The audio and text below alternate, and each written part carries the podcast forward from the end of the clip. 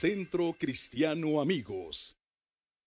Hoy, hoy quiero darte, quiero entregarte un mensaje de parte de Dios. Este mensaje se llama No te distraigas. ¿Cómo se llama? No te distraigas. Y bueno, eh, hemos estado meditando mucho en el libro de Nehemías, hemos estado meditando, de hecho sacamos una serie de Reconstruyendo Murallas y en esta ocasión voy a, voy a volver a referirme y voy a tomar como base el libro de Nehemías porque hemos estado aprendiendo muchísimo de este personaje de la palabra de Dios. Nehemías capítulo 6. Quiero que vayas conmigo a tu Biblia, por favor. Vamos a ver algunos puntos muy importantes en nuestra vida y cómo la palabra de Dios nos instruye, nos guía, nos enseña para que podamos avanzar. Cualquiera que sea, sea, nuestra asignación, cualquiera que sea nuestro llamado, nuestro ministerio, tenemos que saber que todos tenemos una asignación en esta tierra. Algunos de una manera, otros de otra, pero todos, sin decir yo no, todos tenemos algo que realizar, algo que hacer en esta tierra, en esta vida. Tu paso por la vida, si bien es temporal, si acaso la Biblia dice que los días de los hombres sobre la vida son 70 años y en los más robustos, con mucho pesar, llegamos hasta los 80. Bueno, también hay promesas de que podemos llegar hasta los 120 años. Y por ahí hace poquito eh, vi eh, que hubo un hombre en este tiempo, en el siglo pasado, de China, que vivió 250 años. Yo digo, wow, ¿cómo fue esto posible? Entonces, eh, pero el tiempo que pasemos en la tierra es un tiempo en donde tenemos que realizar un trabajo.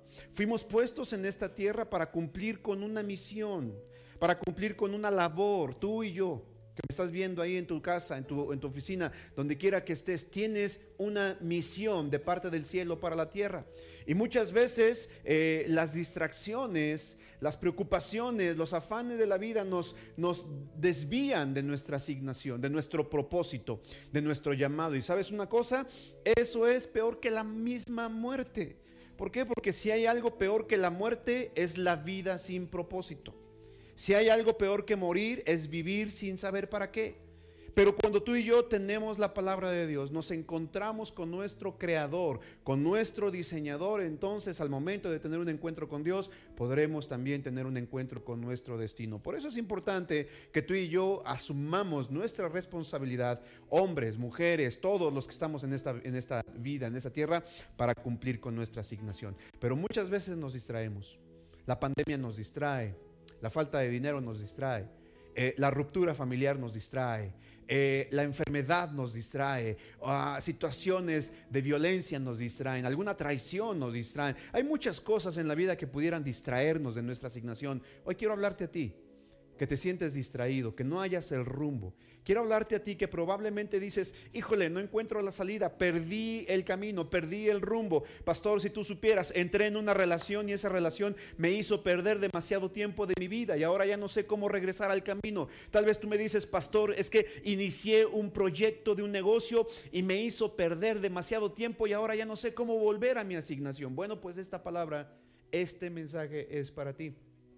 Probablemente tú dices, bueno, pastor, yo estoy bien, me siento a gusto, hoy más que nunca estoy viendo mejores resultados en mi vida. Bueno, pues esta palabra es para ti. Ya sea que te encuentres distraído, caminando en un camino que no, no se trazó para ti, o que estés bien en el camino de la vida, este mensaje es para ti. Quiero que me acompañes, por favor, al libro de Nehemías, capítulo 6, y vamos a leer algunos versículos. Nehemías, capítulo 6, dice la palabra de Dios. Mira, mira, pon atención. Dice, cuando Zambalad, Tobías, Gesén el árabe y nuestros otros enemigos supieron que habíamos terminado de reconstruir las murallas y que se habían tapado todas sus brechas, aunque aún no habíamos colocado las puertas de madera. ¿Qué significa esto? Habían avanzado, pero no habían terminado. Habían avanzado, pero todavía no estaba terminada la obra. Y sabes, este es un problema en nuestra vida porque muchas veces vemos que nuestra vida ha avanzado. Mm, volteamos para atrás y miramos y decimos, wow, mira todo lo que he recorrido en la vida. Mira todo lo que he logrado, mira todo lo que he alcanzado y de pronto, por mirar atrás para ver lo que hemos alcanzado muchas veces, puede ser nuestra mayor distracción. Perdemos de vista lo que todavía está por delante por deleitarnos en lo que dejamos e hicimos bien atrás. Pero ¿sabes qué? El pasado ya es historia. Ya quedó atrás. A lo, mejor tuviste logros, a lo mejor tuviste éxitos, a lo mejor tuviste grandes eh, eh, conquistas, probablemente hiciste grandes negocios, pero ya fue en el pasado. Todavía queda mucho por delante de parte de Dios para tu vida. Y una de las cosas más difíciles del ser humano, muchas veces, algo que es eh, peor que sus eh, eh, ex, fracasos, son sus éxitos del pasado. Porque hay mucha gente que se estaciona en los éxitos del pasado. Y, dice, dice dice la Biblia aquí, es clara y dice, habíamos, ya habíamos trabajado, ya habíamos reconstruido, nuestros enemigos habían escuchado que habíamos ya terminado de reconstruir las murallas. Y luego dice, aunque todavía nos faltaban poner algunas puertas, es decir, habíamos avanzado, habíamos recorrido un camino, pero todavía no habíamos terminado. Mira lo que dice el verso 2, me mandaron un mensaje que decía, Queremos reunirnos contigo en alguna de las aldeas del campo de Ono. En realidad lo que ellos querían era hacerme daño. Quiero, quiero que digas conmigo distraerme. No, dilo más fuerte, no te escucho. Distraerme. ¿Sabes una cosa? Muchas veces, muchas veces el enemigo tratará de distraerte de tu llamado. Tratará de distraerte de tu propósito. Tratará de distraerte de tu asignación. Tratará de distraerte de aquellas cosas que Dios te delegó, pero como no ha podido moverte de tu centro, no ha podido sacudirte, no ha podido, no ha podido sacarte de tus cabales, entonces va a intentar distraerte.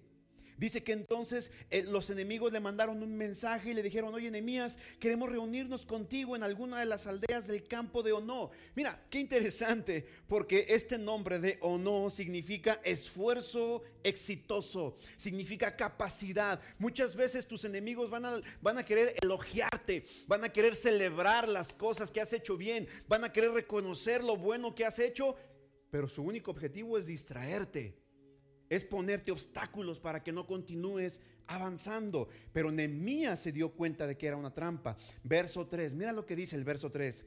Así que mandé a decirles, mira, ni siquiera él fue, él mandó a decirles, ¿verdad? Les dijo, no me es posible ir porque estoy en medio de una gran obra. No me es posible ir porque estoy en medio de una gran obra. Si fuera yo a reunirme con ustedes, el trabajo se detendría. Mira, mira qué enfocado estaba Nehemías. Nehemías dice, si fuera a reunirme con ustedes, si dejara de hacer lo que estoy haciendo por convivir, por reunirme, por atender a su invitación, entonces la obra que estoy haciendo se va a detener. Y yo no quiero distraerme, yo no quiero detener la obra. Hay mucho trabajo por hacer. Y mira lo que sigue diciendo, verso 4. Entonces aquellos insistieron hasta cuatro veces. O sea, eran bien insistentes estos cuates. Querían acomodar el lugar, distraer a Nehemías, sacarlo de la jugada. Querían ponerle una trampa para que la obra se detuviera.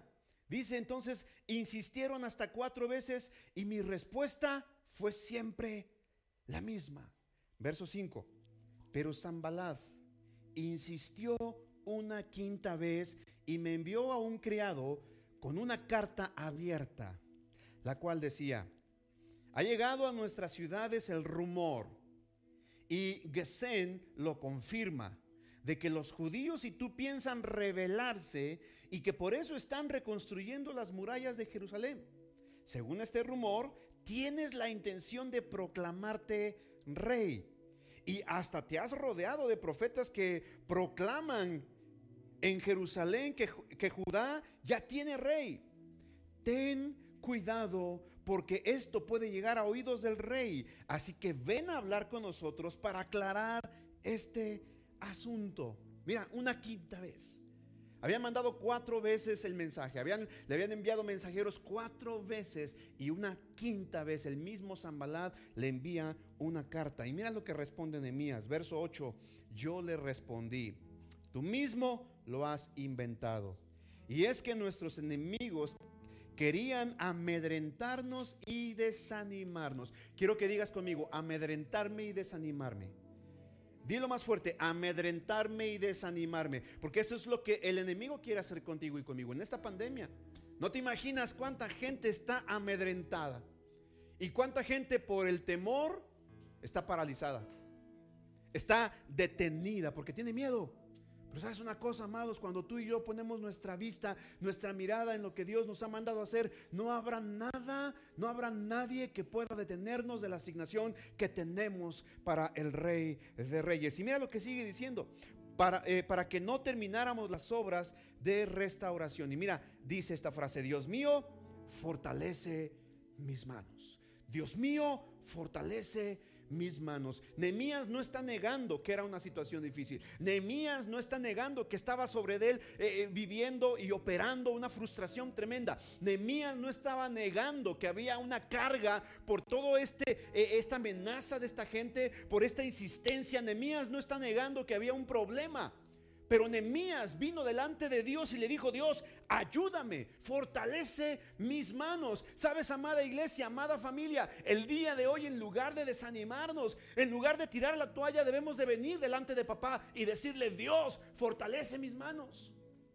En medio de la pandemia, Dios fortalece mis manos. En medio de una enfermedad, Dios fortalece mis manos. En medio de una escasez económica, Dios fortalece mis manos. Porque cualquier circunstancia querrá detenerte de cumplir con tu asignación. Pero cuando Dios te fortalece, aún, amada iglesia, aún en medio de tu debilidad, aún en medio de tu escasez, aún en medio de tu necesidad, Dios te va a dar la fuerza para terminar la obra. Porque no depende de ti, depende del Dios al quien sirves. Yo no sé si puedes darle un fuerte aplauso a Dios por esto. No sé si puedes glorificar el nombre del Padre por eso.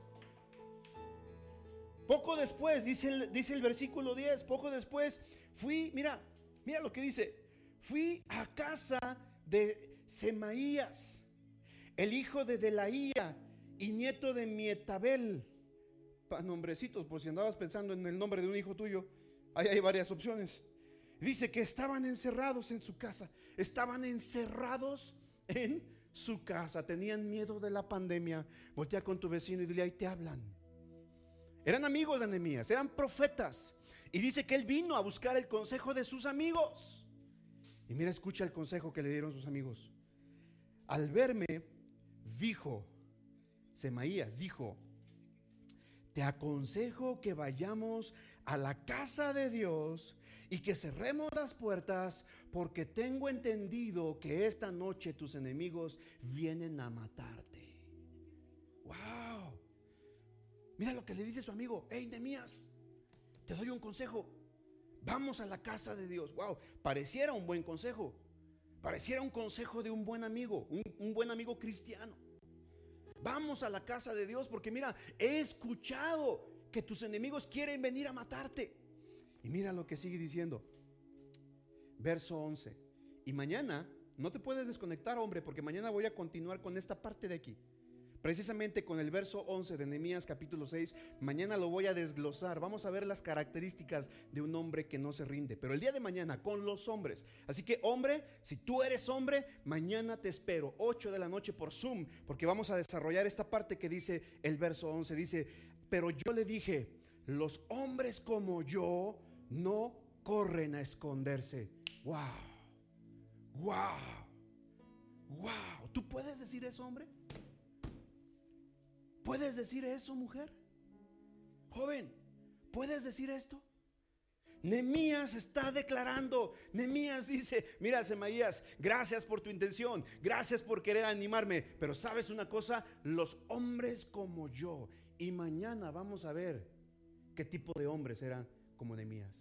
Así que no te desconectes. Hoy quiero darte este mensaje. No te distraigas. Mañana vamos a, desarrollar esta parte. Los hombres como yo. Dice, los hombres como yo no corremos a esconderse, a escondernos. Y menos en el templo. No por salvar mi vida voy a esconderme. Uh, wow. Wow. Yo estaba leyendo esta palabra y el Espíritu Santo golpeó en mi mente y mi corazón. No estoy negando que hay una situación difícil. No estoy negando, hay que cuidarnos. Mi familia sabe, la gente que viene aquí sabe, cada vez que entra alguien, lo sanitizamos, lo bañamos de sanitizante, le echamos gel en las manos. Estamos cuidándonos. Procuramos cuidar nuestra sana distancia, pero no estamos medrosos ni escondidos Porque la persona, el hombre, la mujer que tiene una asignación, no hay temor que lo detenga, no hay pandemia que lo detenga, no hay coronavirus que lo detenga. Vamos, habrá alguien aquí que esté escuchando el mensaje de Dios esta tarde. Mira lo que sigue diciendo. Verso 12 dice, y es que me di cuenta, wow, ven, ven nada más. Y es que me di cuenta de que Dios no había enviado, sino que hablaba así porque Tobías y Zambalat lo habían sobornado. Wow, su amigo, en quien confiaba, cayó en soborno. ¿Sabes? Hoy quiero enseñarte por lo menos cuatro cosas, cuatro obstáculos que tú y yo debemos vencer claramente para no distraernos y seguir con nuestra asignación. Tú puedes seguir leyendo el capítulo 6. A mí me bendice tanto este libro. Este capítulo es increíble. Dice que habían eh, Tobías y Zambalad ah, le habían pagado a este profeta para engañar a Nehemías. Pero sabes, escúchame bien, una persona que tiene una relación directa con Dios no se deja engañar por nadie, por muy profeta que sea, por muy pastor que sea, por muy predicador que sea, por muchos seguidores que tenga en Facebook o en Instagram, no se va a dejar engañar con nadie, por nadie porque conoce la voz de Dios. Pero aquella persona que no sabe, no ha escuchado, no discierne la voz de Dios, cualquier cuate que le hable y le diga una palabra de parte de Dios se la va a creer porque no tiene una relación directa con Dios. Pero Nehemías pudo discernir que esta era una mentira que venía de parte del, del enemigo. Y dice entonces, verso 13, lo habían sobornado para amedrentarme y hacerme pecar. Wow, ¿qué nos enseña aquí? Que el temor le abre la puerta al pecado. El temor es falta de fe y la falta de fe es pecado. Mira lo que sigue diciendo. Para amedrentarme y hacerme pecar y para que ellos eh, me difamaran y pudieran hablar mal de mí. Verso 14 dice, Dios mío, no tomes en cuenta lo que Tobías y Zambalad están haciendo en mi contra. Más bien, toma en cuenta. Mira lo que están haciendo. Toma en cuenta. Y no te olvides de la profetisa Noadís, ni de los otros profetas que intentaron amedrentarme. Verso 15, a pesar de todo, la muralla quedó terminada el día 25 del mes de Elul. Y mira lo que dice aquí, tardamos 52 días. ¡Wow! ¡Wow! ¡Qué impresionante! A pesar de todo, quiero que digas conmigo, a pesar de todo, a pesar de la adversidad, a pesar de la circunstancia, a pesar de los obstáculos, Nehemías pudo terminar la muralla en un tiempo récord en 52 días. Mira lo que dice el verso 16. Dice, cuando nuestros enemigos de los alrededores lo supieron, se llenaron de miedo y humillados reconocieron que en la obra que habíamos hecho, Dios estaba presente. Dios estaba presente. Subraya esto. Escucha esto. Si tú estás acostumbrado a tomar nota y hacer frases facebookeras, anota esta frase, ponme atención. Si Dios está en la obra, Él quitará lo que estorba. otra vez, otra vez. Si Dios está en tu obra, Dios quitará lo que estorba. Así que asegúrate que en la obra que estás realizando sea Dios quien esté en medio de ella, porque Dios te ayudará a quitar cualquier estorbo, cualquier impedimento, cualquier piedra, cualquier distracción para que logres terminar tu objetivo. Vamos, si tú lo crees, dime gloria a Dios. Si tú lo crees, dime amén. ¿Sabes decir amén? Significa yo me convengo contigo. Se abre la puerta del cielo y me convengo con esa verdad. Quiero que escribas aquí en tus comentarios, amén. Yo creo esa palabra. Wow. Dios bendito. Yo no sé tú, pero yo siento el Espíritu Santo en este lugar. Siento que Dios está hablando a mi vida. Esta palabra es para mí. Estamos en medio de la remodelación. No te voy a negar, me desanima de pronto ver el montón de escombros. Me desanima tener que pasar entre escombros y ver las zanjas a los lados, ver la iglesia totalmente destruida. De pronto mi corazón se apoca, se achica, pero veo hacia el final y digo, Señor, esto solamente es un proceso, pero lo que viene al final, lo que terminará siendo esto, será para tu gloria y para tu honra. Y eso me anima a seguir adelante. Mira, quien tiene una asignación, quien tiene una asignación, enfrentará oposición. Quien tiene una asignación, enfrentará oposición. Tal vez ya te diste cuenta que la vida no es fácil. ¿Cuántos ya se dieron cuenta de que la vida no es fácil? Levántenme su manita. A ver, aquí los chicos de multimedia están levantando su mano. Algunos hasta el pie, ¿verdad? Ay, sí, pastor. No nada más las manos, también los pies. Porque la vida en sí no es fácil, amado. Pero ¿quién te dijo que iba a ser fácil? Te engañaron si te dijeron la vida iba a ser color de rosa. Claro, la vida es bella. Hay una película incluso que se llama así. La vida es hermosa, por supuesto que sí, pero no es fácil, no es sencilla. Hay retos, hay complicaciones, hay luchas, hay obstáculos que intentan distraernos de nuestra asignación. Mira, a estas alturas del partido has descubierto que para salir adelante no es suficiente con estar preparados. A estas alturas del partido te has dado cuenta que para salir adelante no es suficiente con tener buenos contactos en la política o en los negocios. ¿Te has dado cuenta de que se requiere más que eso? Escúchame, se requiere algo más que solamente tener el recurso, el dinero, la política, la palanca. Se requiere enfoque. ¿Se requiere qué? Enfoque. El apóstol Pablo dice, declara en Filipenses 3:13, hermanos, yo mismo no pretendo haberlo alcanzado, pero ciertamente hago una cosa, olvidando lo que queda atrás, extendiéndome a lo que está por delante, prosigo a la meta, al premio del supremo llamamiento en Cristo Jesús. No es fácil la vida, no es sencilla. Pero tú y yo debemos de hacer a un lado las distracciones para poder avanzar en nuestra vida. ¿Sabes? Hace unos años yo venía de, un congreso de Puerto Vallarta. Ah, qué rico café, perdón. Café patrocinado por mi esposa, gracias mi amor. Venía de un congreso de Puerto Vallarta. Y ya venía tarde, habíamos estado en un congreso interalianzas, un congreso de varios pastores a nivel de toda América Latina. Venía de Puerto Vallarta, había estado con mi pastor, ya estaba bien cansado, venía de regreso manejando de Puerto Vallarta. Los que han eh, eh, viajado conmigo sabrán que a mí me gusta un poco la velocidad, solamente poquito, no mucho. En ese, en ese entonces tenía un carrito que no me daba para más, la verdad, pero yo venía bastante tranquilo, como a 160 kilómetros por hora más o menos, en la carretera. Y yo venía cansado, venía distraído. No me di cuenta que una parte de la carretera la habían, la habían eh, cerrado, la habían bloqueado. Con estos, usted, usted ha visto esas cosas anaranjadas, grandotas que ponen en la, en la calle, en las obras del periférico para desviar el, tránsito. Yo no me di cuenta, yo venía cansado, venía distraído y sabes, venía en el carril de alta porque a mí me gusta eh, viajar en el de alta siempre. Y precisamente ese era el que habían cerrado. ¿Y sabes qué pasó? Empezaron a poner esos conos. Yo no me di cuenta hasta que choqué con uno de ellos. Le pegué, voló por allá, me sacó. Yo, venía tan cansado, tan distraído. Cuando me di cuenta que golpeé con eso, mm, quise frenar, obviamente frenar a una velocidad eh, así fuerte, bruscamente te, puede, te puedes causar un accidente. Entonces bajé la velocidad, después vi qué estaba pasando, sucediendo, me di cuenta que por causa de mi distracción casi, casi pierdo la vida. Se me hace que no le había dicho a mi esposa, es la primera vez que lo escucha y, espero que no me regañe por esto, pero, ¿sabes? Una distracción en la vida te puede costar la vida. Una distracción te puede costar la vida.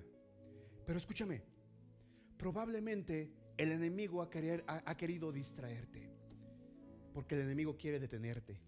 Probablemente eres un hombre que sigue avanzando a pesar de los problemas, sigue avanzando a pesar de las circunstancias y de las luchas. Escúchame bien, porque ese es un principio espiritual. Ponme atención acá. Hey, tú que quieres cambiarle, no le cambies a otra predica.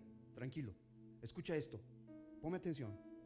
Porque si el enemigo no puede detenerte, si el enemigo no puede detenerte, intentará distraerte.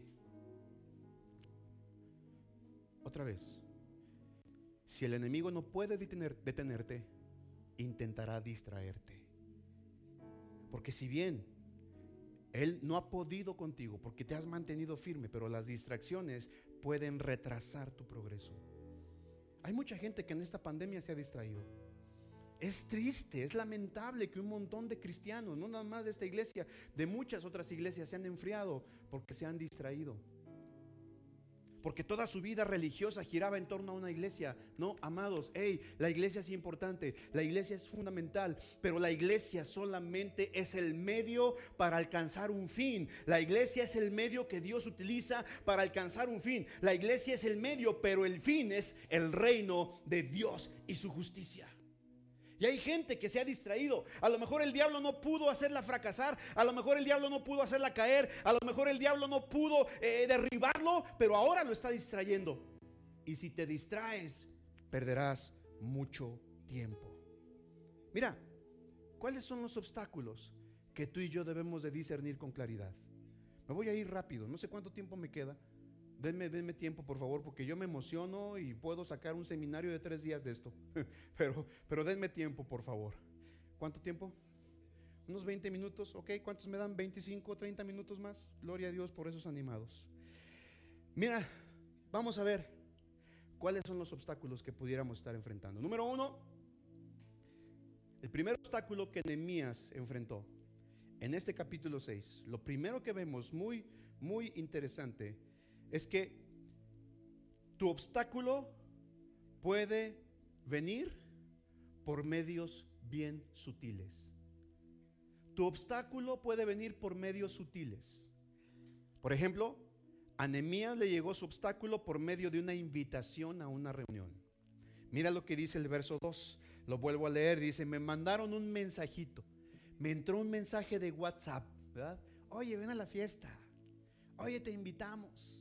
Y mira, mucha gente que eh, procrastina, o cómo se dice, procrastina mucho, eh, hace un montón de cosas, tiene algo que hacer, pero por la procrastinación, ¿cómo se dice, Maya? Por la procrastinación, deja todo y comienza a hacer otras cosas que no tiene que hacer. ¿Sabes? Eso es distracción. Y si te distraes, no vas a terminar la tarea, ¿verdad, Maye? si te distraes, no terminas tu tesis, ¿verdad, Chino? ¿Verdad, Ali? ¿Verdad, Richard? Le hablo aquí a los jóvenes que están aquí conmigo.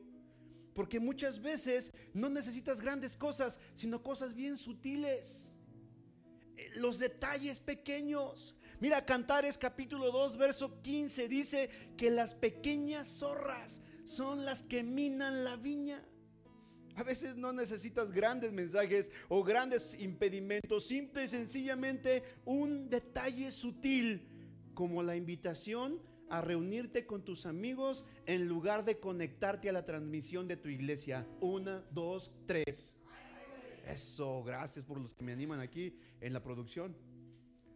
Cosas tan sencillas, cosas tan sutiles. ¡Ey! Acuérdate, la sutileza, los pequeños detalles, las pequeñas zorras son las que van minando tu matrimonio, tu economía, tus finanzas, tu salud.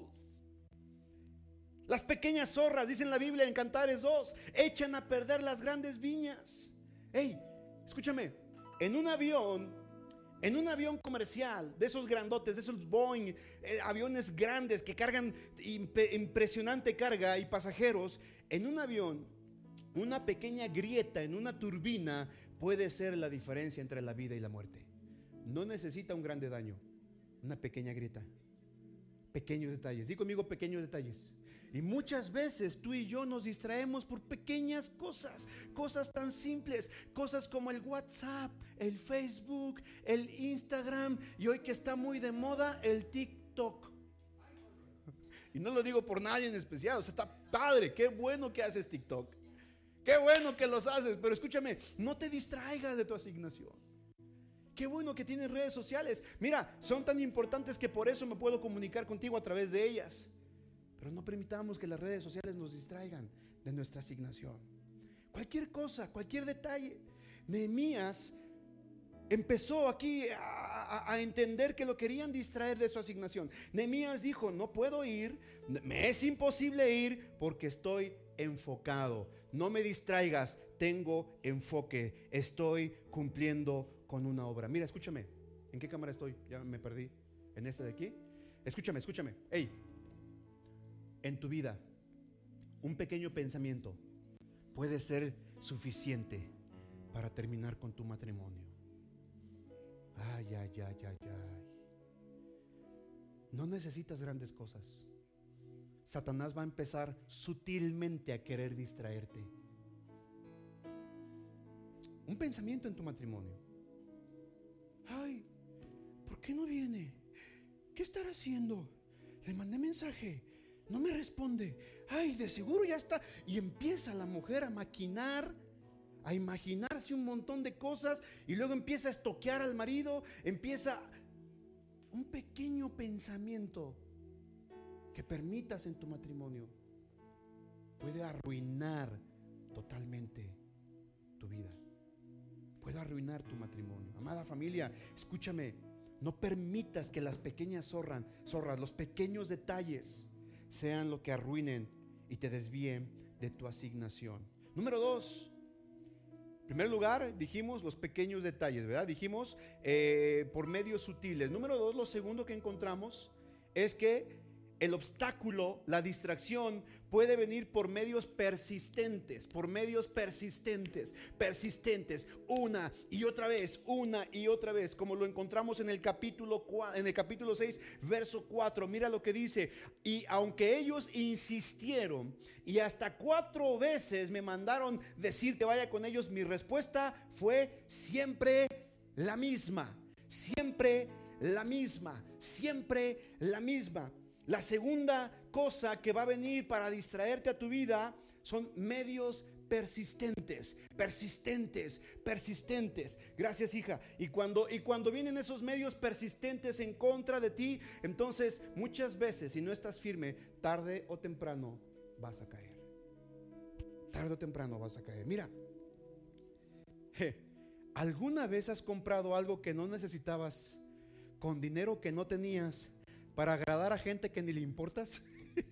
Seguramente sí. ¿Has intentado salir con las manos vacías después de haber estado en una subasta? ¿Sabes? Escúchame bien. El mayor éxito de un buen vendedor es la persistencia. Persistencia. Pero escúchame, ponme atención. Cuando el enemigo sea persistente, tú debes ser consistente. Está escuchando esta mañana. Alguien está recibiendo un mensaje este día. A lo mejor viene la persistencia en una mala noticia. A lo mejor viene la persistencia de tus amigos que quieren distraerte, quieren llevarte al bully, al antro, al no sé. A lo mejor viene tu amiga que quiere una y otra vez decirte, ay amiga, ya no te conviene seguir casada con ese patán, mejor divórciate una y otra y otra y otra vez. Y tú dices, ay, ¿será que Dios me está hablando? Pobre alma, si piensas que Dios te habla para decirte que hagas algo que es contrario a su palabra. Uy, uy, uy, uy, uy. Una, dos, tres. Fue una híjole hasta como que de, ay, Julia, como que dolió. Jamás un buen amigo te dará un consejo que vaya en contra de este sagrado libro. Jamás. Jamás. Y si tienes un amigo o una amiga que te dice algo, que te aconseja algo contrario a este libro, no es tu amigo, no es tu amiga. Porque si fuera verdaderamente tu amigo o tu amiga, querría que hicieras la voluntad de Dios y no la tuya. Te estoy hablando. Hey, no me bajes la mirada. ¿Por qué me bajas la mirada? Te estoy hablando. Si fuera verdaderamente tu amigo tu amiga, no te aconsejaría que hicieras algo que va fuera y contrario a la voluntad de la palabra de Dios. Wow. Proverbios capítulo 1, verso 10 dice, Hijo mío, si los pecadores te quisieran engañar, no consientas, no consientas. Con Nehemías vinieron cuatro veces, cuatro veces, persistentemente. Primero vimos una manera sutil. Ven, te invitamos a una reunión, magna reunión en el campo de honor para celebrar tus logros, tus esfuerzos, tus conquistas. Nehemías dijo, mira, no me interesa nada de eso, no me importa celebrar nada, yo sigo con una tarea y no la he terminado. Y luego dicen, ah, no quieres venir. Bueno, insiste, insiste, insiste. Ven con nosotros, ven con nosotros, ven con nosotros. Y muchas veces la, insistencia, cuando es una, una, insistencia perseverante hacia el mal, tú necesitas estar firme en la palabra de Dios. Y número tres, como vieron los enemigos de Nehemías que no pudieron ni con la sutileza ni con la persistencia, utilizaron la tercera arma. Y esta tercera arma se llama ¿Cómo crees que se llama? No, no quiere saber. No les interesa, Martín. ¿Qué hacemos? ¿Cortamos aquí y nos vemos mejor la próxima semana? ¿Le seguimos? Número tres, el tercer medio por el cual el enemigo quiere que te distraigas se llaman los rumores. ¿Los qué? Rumores. Mira lo que dice el verso 5 y 6. Versos 5 y 6 dice, pero Zambalad insistió una quinta vez y me envió a un criado suyo con una carta abierta. Y mira lo que decía esta carta abierta. Decía, ha llegado a nuestras ciudades el rumor. Y Gusen, mira, Gusen lo ha confirmado, el, el árabe, de que los judíos y tú piensan rebelarse y por eso están reconstruyendo las murallas de Jerusalén. Wow. Dí conmigo rumores. Dilo más fuerte, rumores. ¿Sabes? Una de las armas más letales que Satanás utiliza para querer detenernos es la difamación. Son los rumores. A Jesús lo quisieron detener difamándolo. Jesucristo fue motivo de difamación. En Mateo capítulo 9, versos 34, tú puedes leer todo el capítulo 9 de Mateo. Dice que Jesús echaba fuera demonios y los fariseos decían, este echa los demonios por los mismos demonios, echa fuera demonios por los mismos demonios. Lo difamaron. Oye, si Jesús fue difamado, ¿qué crees que te espera a ti y me espera a mí? De ti y de mí han dicho muchas cosas.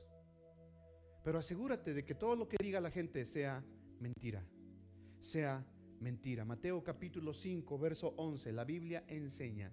Mateo capítulo 5, verso 11. Y también es, es, es similar a lo que dice Primera de Pedro, capítulo 4, verso 14.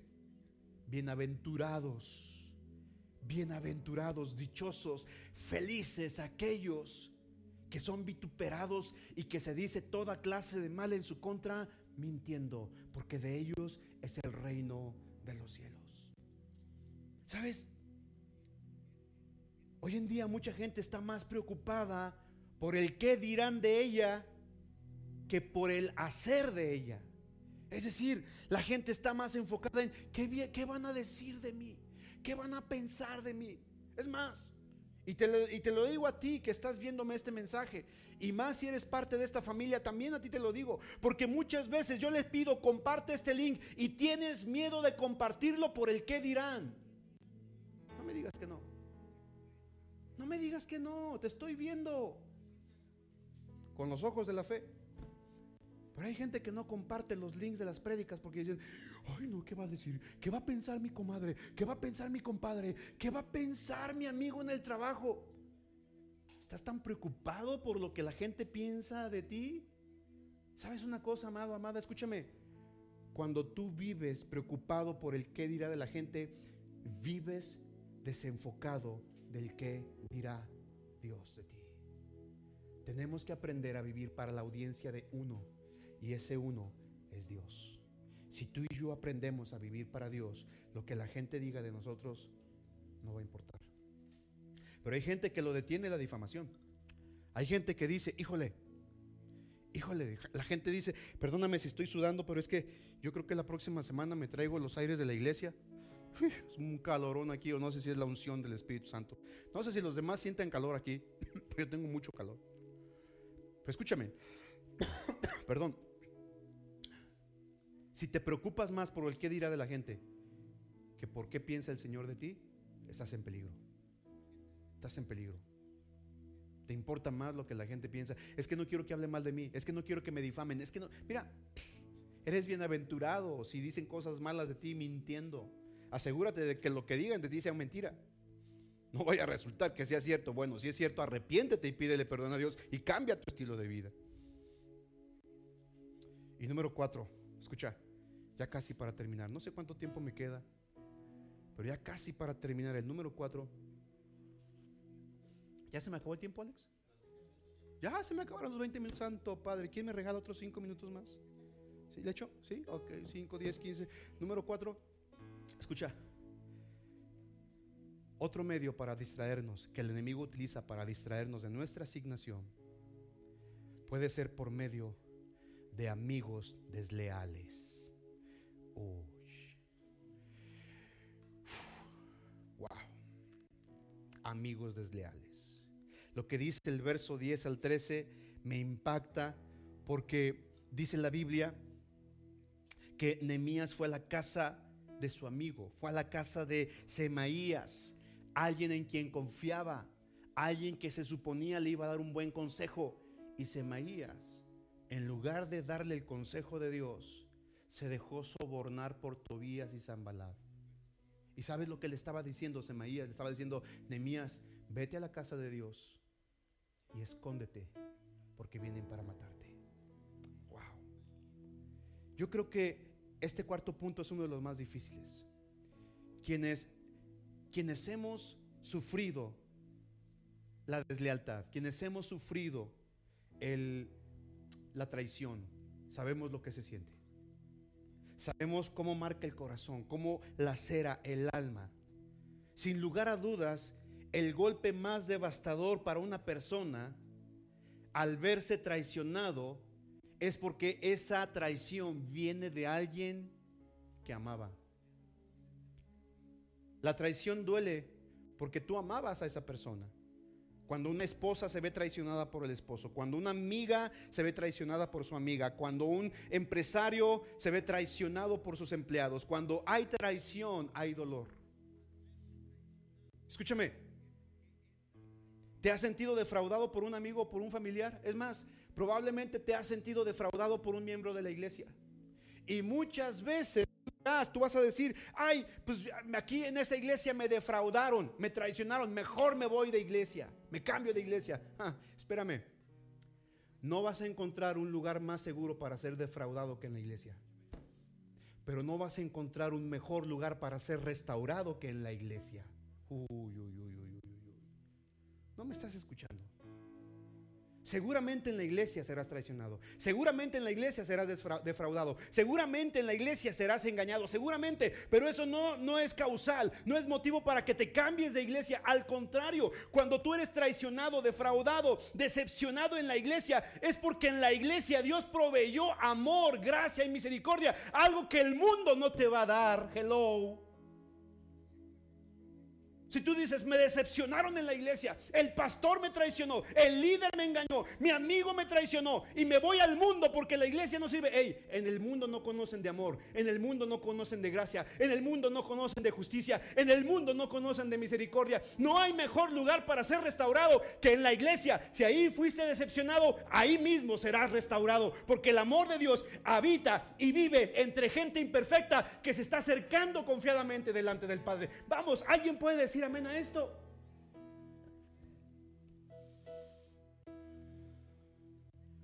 Hay gente que dice, me voy de la iglesia. Porque me defraudaron. Mi pastor de jóvenes no me llamó cuando era, cuando era mi cumpleaños, me defraudó. Mi líder de conexión, de hogar de conexión, ni siquiera se acordó de mí. Mis líderes de juniors ya ni me mandan la liga. Me voy a otra. Es más, mi líder de ministerio de multimedia ya ni siquiera me invita a participar. Me voy, me cambio de iglesia. A una donde no sea decepcionado. ¿Sabes una cosa? Serás decepcionado. Serás traicionado. Jesús lo experimentó. Jesús fue traicionado por sus mejores amigos. Por Judas y por Pedro. Pero sabes, algo que me impresiona de mi Señor Jesucristo es que a pesar de que fue traicionado, la traición no lo incapacitó para seguir amando. Hay mucha gente que cuando es traicionada, su corazón se bloquea, se cierra y deja de amar. ¿Sabes? Hay gente tan dolida por la, por la traición que se ha cerrado totalmente al amor. El problema de esta actitud es que un corazón cerrado es un corazón aprisionado, encadenado y jamás podrá experimentar libertad hasta que se abra nuevamente para el amor. Hay gente que dice, fui tan traicionada, tan engañada, que ya jamás voy a volver a confiar y amar a nadie. El problema con esta actitud es que te limitas para experimentar la vida y la vida de Dios. Cuatro cosas entonces dijimos, ¿verdad? Cuatro cosas en las que debemos de tener cuidado para no distraernos. Número uno, no te distraigas por medios sutiles. Número dos, no te distraigas por medios persistentes. Número tres, no te distraigas por causa de los rumores. Y número cuatro, no te distraigas por causa de las deslealtades o las traiciones. ¿A cuánto le sirve este mensaje? ¿Alguien le bendijo este mensaje? A mí me bendijo, como no te imaginas. A mí me bendijo. Ahora, esta, esta charla me da para una siguiente continuación. Yo creo que la voy a dar el próximo domingo, porque quiero desarrollarla bien para ti. Quiero entregarte un buen mensaje. Creo que el próximo domingo te voy a hablar de cómo superar estos obstáculos. ¿Cómo los superamos? Porque ya el tiempo se nos acabó. Quiero orar por ti, si me lo permites. El próximo domingo quiero desarrollar este tema, cómo superar los obstáculos que quieren impedirte que avances. Pero antes de terminar, quiero decirte lo siguiente. Escucha, cierra tus ojos ahí en tu lugar. No le apagues a la tele todavía, no, no cortes la transmisión todavía. Escucha lo que quiero decirte para orar por ti. Quiero orar con estos pensamientos. Tú decides cómo utilizar las piedras de los obstáculos que se interponen en tu camino. Tú decides cómo utilizar esas piedras, esos obstáculos en tu camino. O decides utilizarlas como armas para lanzarlas a otros. O como instrumentos para edificar un altar a Dios. Escucha, aún los obstáculos, aún las piedras pueden ser usados como piedras para construir un altar a Dios. Que cada piedra que es lanzada a tu camino tú la tomes y construyas con ella un altar que glorifique a Dios. Y cuando hablo de altar no me refiero a un lugar físico, me refiero a un lugar en tu corazón. Cada traición, cada angustia, cada decepción, tómalo y di, Señor, esa es una piedra que fue lanzada a mi vida. Yo la tomo, la ofrezco y la pongo en el altar del sacrificio para adorarte encima de esta piedra, porque yo voy a pararme sobre la piedra del obstáculo y el obstáculo no va a ser un impedimento para. Señor, yo bendigo a tu iglesia, bendigo a tu casa, bendigo a tus hijos, bendigo a cada persona que se ha conectado el día de hoy con esta transmisión. Señor, si alguno de ellos había en su, en su vida, e, en su asignación en esta tierra, se estaba eh, eh, enfrentando obstáculos, probablemente medios sutiles que lo estaban distrayendo, tal vez con eh, medios persistentes que no lo dejaban en paz, un pensamiento, una adicción, una actitud recurrente, Padre, o tal vez con rumores, se ha hablado mal de ellos, los han difamado o probablemente los han traicionado. Señor, yo no sé. Yo no sé cuáles son los impedimentos o los estorbos que están impidiendo que mis amados terminen su asignación, pero el día de hoy yo oro por ellos, Padre. Y yo te pido en el nombre de Jesús lo mismo que pidió Nehemías. Dios mío, fortalece sus manos. Dios mío, fortalece sus manos para que ellos puedan terminar la obra, para que ellos puedan crecer en tu obra, para que ellos puedan avanzar en tu obra, para que ellos puedan vencer en el nombre de Jesús. Señor, yo declaro sobre ellos una unción sobrenatural, sobre sus vidas, sobre su casa y su familia, de tal modo que ellos terminarán la asignación que tú les has dado en esta tierra en el nombre de Cristo Jesús. Y si hubiera alguno, escúchame bien, si hubiera alguno que se encuentra desanimado, que está decaído, que quiere tirar la toalla, hoy declaro en el nombre de Cristo Jesús que el Espíritu Santo de Dios te renueva las fuerzas, te recuerda tu asignación y te dice, no temas, yo te ayudo, yo estoy contigo. Y en el nombre de Jesús yo declaro que terminarás la obra que Dios tiene preparada para ti en este tiempo, en esta tierra, en Cristo Jesús. Amén. Amén. Amén. Amén. Uh, wow. Yo no sé cuántos fueron bendecidos con esta palabra. ¿A cuántos les bendijo este mensaje? Quiero animarte a que sigas adelante. Y bueno, pues vamos a continuar. No sé si el miércoles le voy a dar eh, continuidad a este mensaje o el domingo, porque el miércoles tenemos algunas cosas preparadas también para ti. Ya escuchaste los, los anuncios. Queremos que no te desconectes. Somos iglesia, estamos siendo iglesia desde casa eh, yo quiero pedirte, por favor, sé muy paciente. Yo sé, algunos me han dicho, pastor, ya queremos reunirnos. Estoy incluso hablando con el pastor de Tala, con, una de nuestras iglesias hijas, a ver si podemos celebrar una reunión, aunque sea ya en la, en la tarde, domingo en la tarde, los que quieran probablemente podamos, podamos reunirnos en Tala Jalisco. Allá ya se pueden reunir, podemos estar hasta 50 personas. Hay varias personas que dicen, pastor, yo ya quiero reunirme.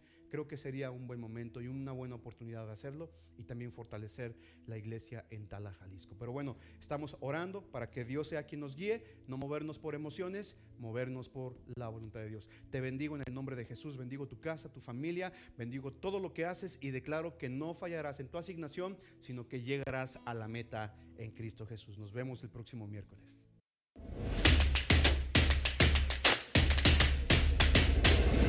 Centro Cristiano Amigos.